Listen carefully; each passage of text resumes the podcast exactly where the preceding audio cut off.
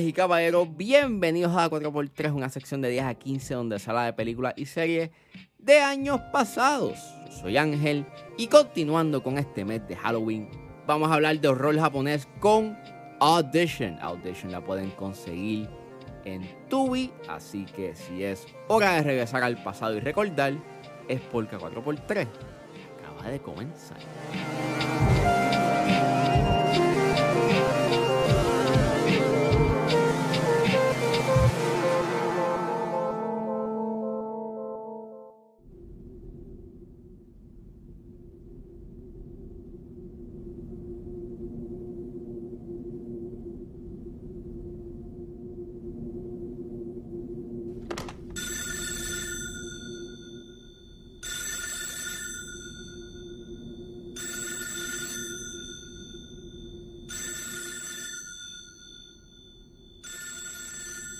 Audition es una película dirigida por Takashi Miike. Es escrita por Daisuke Tengan, basado en la novela de Ryu Muramaki. Y el elenco lo compone Ryo Ishibashi, Eiji Shiina, Tetsu Sawaki, Jun Kunimura, Renji Ishibashi y Miyuki Matsuda. Y trata sobre un viudo que toma la oferta para entrevistar mujeres en una audición especial, orquestada para él por un amigo con la intención de encontrarle una nueva pareja. Sin embargo, la mujer que considera la indicada no es lo que aparenta ser.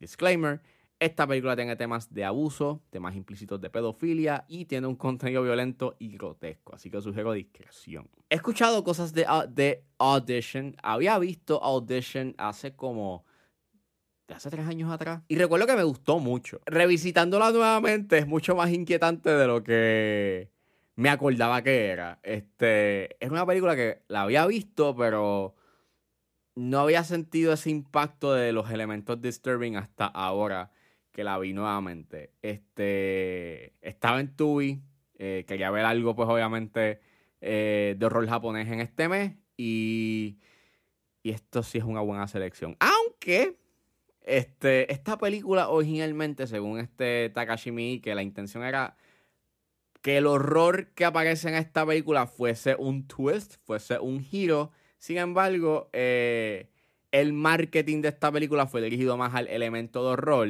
más que al elemento romántico. Por eso, pues, la película casi en su totalidad actúa más como una película de romance, entre comillas, pero no chocas con la realidad de que es una película de horror hasta los últimos, hasta la última media hora. Y me gustó mucho. Es una película que está muy buena.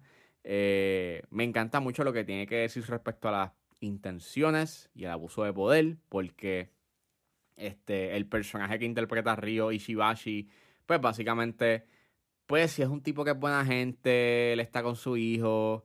Obviamente si es viudo, pero la idea de que él está utilizando, you know, eh, su poder y está básicamente entrevistando a estas mujeres y haciéndoles estas preguntas incómodas eh, sobre su vida personal, disfrazado en un casting que se supone que es para una película, pero en, realidad es pues para él buscar un date y tener una nueva pareja, pues es bastante inquietante. Y bastante disturbing. Más ahora cuando estás viendo esa escena del el casting, you know, de, del casting, que básicamente está actuando como un casting couch. Y, diablo, sí, es sumamente inquietante. Me encanta mucho como hay otros personajes fuera de del personaje de Ryo Ishibashi y de Eiji Shiina que actúan con otra intención. Y eso es más bien con el personaje de la secretaria que acompaña al personaje de Ishibashi. Y a veces cuando ella se va a ir del trabajo, llega a la oficina de él y a veces le dice como que me voy,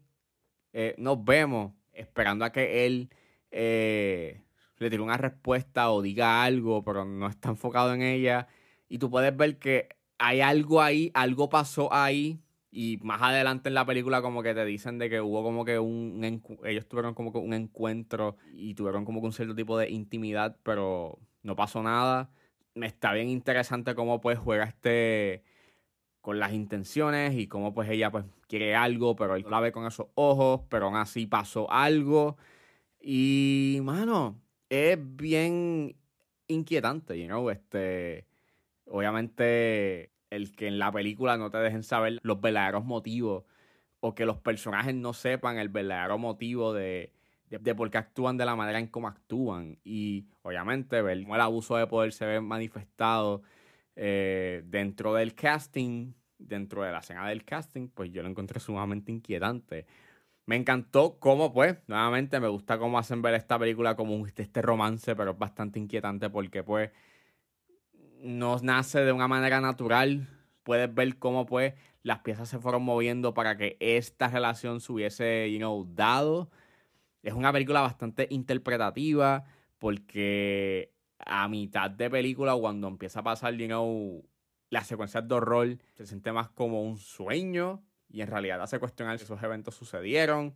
Lo cual está cool, pero es un aspecto que cuestiona un poco de la película porque desde el principio hasta ese punto, que son como ya las media hora, casi 25 minutos de película, que, que a lo que le falta a la película son como 25 minutos para acabarse, empieza a tener este viaje bastante onírico y se convierte más como esta escena o esta secuencia en donde el personaje está chocando con su con, con su verdadero ser y obviamente tienes estos aspectos de, culpabilidad y pues está como que enfrentándose a el abuso de poder o por lo menos de las cosas que él hizo you a lo largo de su vida y cómo pues básicamente tiene un cierto tipo de culpabilidad respecto a y ok, fine, eh, lo puedo ver, lo puedo entender, pero aún así creo que ah, en ese interín también te están presentando como que cosas del pasado eh, del personaje de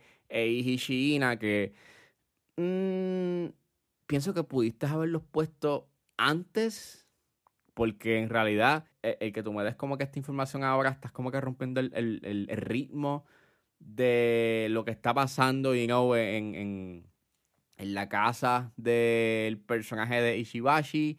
So, no sé, esa es como que mi queja con la película. Like, creo que ese aspecto onérico sí, en cierta forma, sí funciona. Pero en otras, pues, no sé.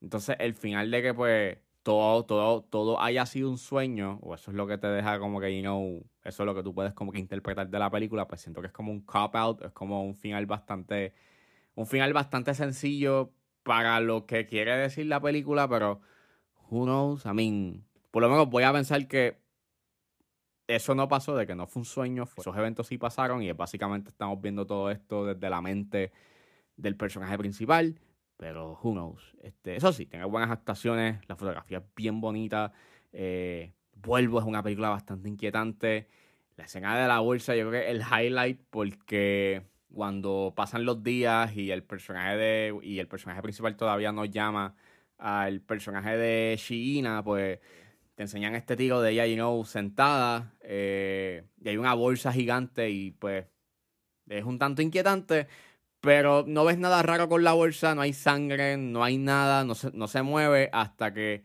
pasan varios días y él la llama y la bolsa literalmente se mueve y sale del frame y, y tienes este jump scare, o sea, y tienes este sonido, you know, pero la manera en cómo eh, Takashi Miike construye los jumpscares. ¿no? ¿no? se siente como una vía fácil para asustar. En, realidad, sí logran su propósito de inquietarte y de asustarte, porque las imágenes que te presentan, que son random, son estas imágenes inquietantes, como por ejemplo cuando el personaje principal va a donde vive el personaje de China y está debajo de un negocio y viene uno de los inquilinos y le va contando lo que pasó en esa área y, y en esa vivienda y de que, y que mataron a los dueños del apartamento y de que encontraron tres dedos adicionales, una lengua y una oreja y literalmente estás viendo esos visuales de, de repente sin ningún tipo de, o sea, sin, ningún aviso, logra inquietarte. Y más aún cuando te escuchas la lengua moviéndose en el piso. Y ya es súper disturbing. Hay otras escenas inquietantes aquí, la escena del plato del perro, no voy a decir más nada Ay, es asqueroso. Es súper nasty esa escena. Súper asquerosa. Pero nada, este Audition, fuera de sus elementos de terror y, sus escenas bastante asquiantes y, e inquietantes, es una película que tiene una conversación que pone en la mesa y es bastante interesante lo que quiere decir respecto a las intenciones y el abuso de poder. Pienso que está bien trabajado y y que deben de ver, a pesar de que esta película es bastante inquietante, so, esta su discreción si la quieren ver, pero es una buena película.